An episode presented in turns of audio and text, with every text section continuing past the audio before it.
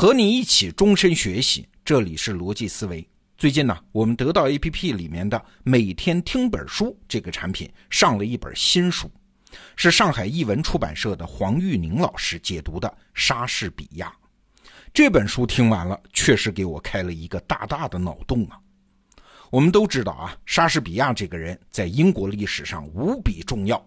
丘吉尔不是说过一句话吗？我们英国啊，宁可失去印度。也不能失去莎士比亚，所以啊，莎士比亚是当之无愧的最伟大的英语作家。但是啊，这里面有一个很尴尬的地方，就是莎士比亚那些伟大的戏剧作品，到底是不是莎士比亚这个人写的呢？其实一直存疑。这其实不难理解啊，对比一下我们中国文学史就知道了。咱们中国的四大名著作者到底是谁呀？施耐庵、吴承恩、罗贯中、曹雪芹，这些人是不是真正的作者呢？其实，在学术上也是有很多疑点和争论的。那为啥？你想，当年写小说这种事儿，他不是什么大人物干的呀，所以这些人在历史上留下来的记载太少了嘛，那就难免会有人找证据说他们不是真正的作者。莎士比亚遇到的情况类似。而且还更严重，为啥？因为曹雪芹呢、吴承恩呢这些人，即使不是作者，他们本人肯定是文人士大夫，至少是有可能写呀。对莎士比亚的质疑就更上一层楼。哎，你就是一个戏园子的老板吗？你是个没出国的土包子吗？你也不懂拉丁文，你怎么可能写得出知识含量那么大的英文作品呢？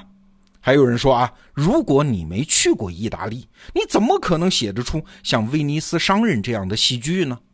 我们顺便交代一句啊，莎士比亚那个时代主要的知识都是用拉丁文写的，英语在当时只是一种欧洲的方言。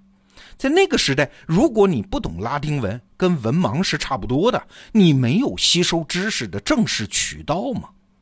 所以啊，几百年来一直有一种猜测。莎士比亚戏剧真正的作者另有其人啊，猜测的人选也是五花八门啊，什么牛津伯爵啊，什么培根呐，甚至还有人说就是女王伊丽莎白一世。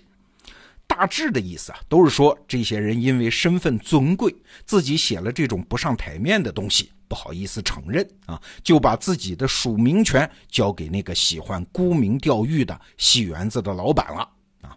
当然了，所有这些说法的证据都很模糊，也只是一种猜想。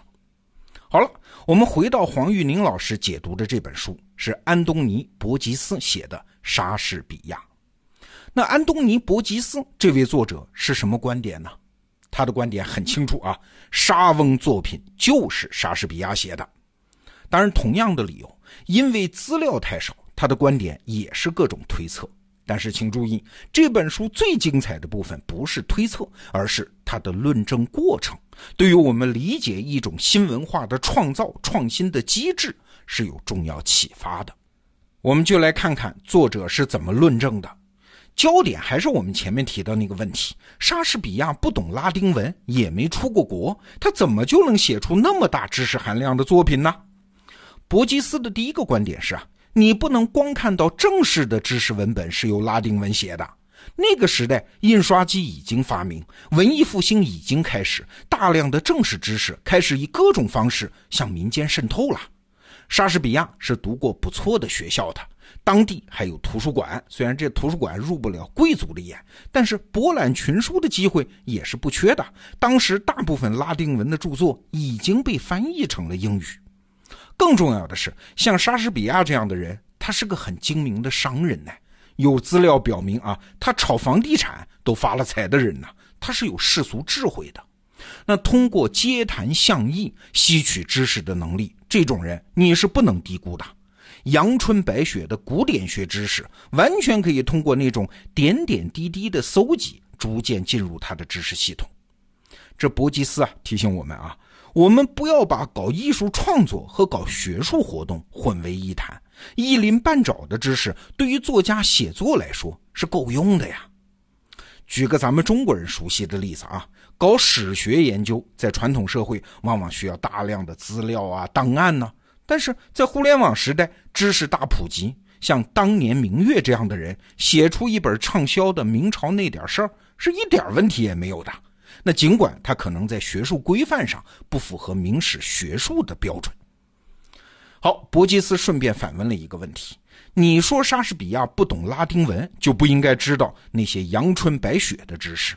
那反过来，我问你们。你们说的那些贵族老爷，就是什么牛津伯爵、什么培根、什么伊丽莎白一世等等，这些贵族他也不应该懂世俗知识啊。可是你看莎士比亚戏剧里面那种民间的脏话、插科打诨、市井生活的描述也很多的。那按照你们的逻辑，培根那样的人也写不出这种东西啊。哎，我们就看一个问题喽，在一个知识大普及的时代，是上层的知识往下传。和下层的知识往上传，哪个更容易呢？可能还是上层知识往下传更容易吧。哎，这是伯吉斯的第一个论证。还有一点啊，我们就要回到莎士比亚戏剧诞生的现场，再来看这是怎么回事那个时代的剧院可不是今天的国家大剧院啊，观众可不是衣冠楚楚的文明人啊。那个时候的台上是充满了各种荤段子、各种没节操的。台下观众喝酒的、吃东西的，甚至吃海鲜的，是乌烟瘴气，还动不动就打架斗殴。那莎士比亚的戏剧就是在这种环境里演出来的，而不是一个作家在书房里书桌前写出来的。说实话啊，我小时候在小地方就见过这样的剧团。这剧团呢，演出只有一个大概的情节，什么唱词啊、唱腔啊、台上的互动啊，都是临时编的。一出戏演上半个小时也可以，演上两个小时也可以，大量的即兴创作。莎士比亚那个时代的戏剧也是一样啊，他是在剧场里反复锤炼，和观众充分互动，有一个人主导，但是无数人参与，在漫长的时间里逐渐创作出来的。一部戏剧每一场演可能都不一样。举个中国的例子，你就明白了啊。梅兰芳先生啊，当年创作一出京戏也是这样啊。他自己是戏班子的老板，也是演员。每搞一出戏呢，都是召集一大帮人去研究。这些人可都是文人啊，研究透了就委托一名编剧把它写下来。比如说著名的齐如山先生，这个过程啊，很难说得清谁是第一作者。但是梅兰芳先生的主导作用是毋庸置疑的。莎士比亚的剧本原来根本没打算出版啊，因为它只是演出工具嘛。后来是因为外面的盗版太多，没办法，戏班子才把它写成了文字的定本。这个过程就像中国的宋词嘛，宋词本来是词曲不分的，是青楼歌女和士大夫的互动中产生的，是到后来词才脱离了曲，单独成立的。莎士比亚之所以伟大，也正是因为这个生产过程啊。前面我们说过啊，当时正式的知识都是用拉丁文写的，那些高高在上的知识分子是不会用英语写东西的。没有莎士比亚在剧场演出过程中的反复锤炼，没有莎士比亚身边一大堆人不断往里面添砖加瓦，是不会产生现代英语那么丰富的表达能力的。学术界公认啊，莎士比亚的作品为英语至少提供了一千五百个到两千个左右的单词。请注意啊，这个过程不是像其他作家那样，是先有一种语言，然后才能用这种语言去创作作品。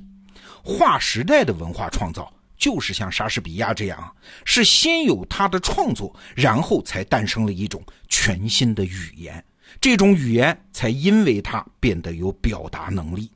像普希金在俄语里面其实也是类似的地位。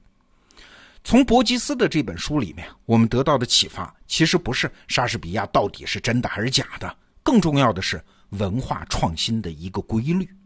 你想，在大转型时代，真正有重大里程碑意义的文化创新，往往不是上层那些知识分子的手笔呀，恰恰会来自世俗社会。为啥呢？因为文化从上往下兼容。很困难的，而从下往上兼容倒是相对容易。在大转型时代，真正有重大里程碑意义的文化创新，往往不是写出来的、创作出来的，恰恰是来自那种最鲜活、最生动的民间文化活动。为什么？因为一人之力是启动不了那么大的转型的。在小步快跑、众人拾柴的演化中，这新物种、新的文化物种才能涌现。好，关于莎士比亚这本书的解读，黄玉宁老师还有很多很精彩的段落，比如莎士比亚和同时期几个戏剧家的对比也很有意思。推荐你订阅《每天听本书》这个产品，用三十分钟左右的时间给你讲述一本书的精华。好，逻辑思维，明天见。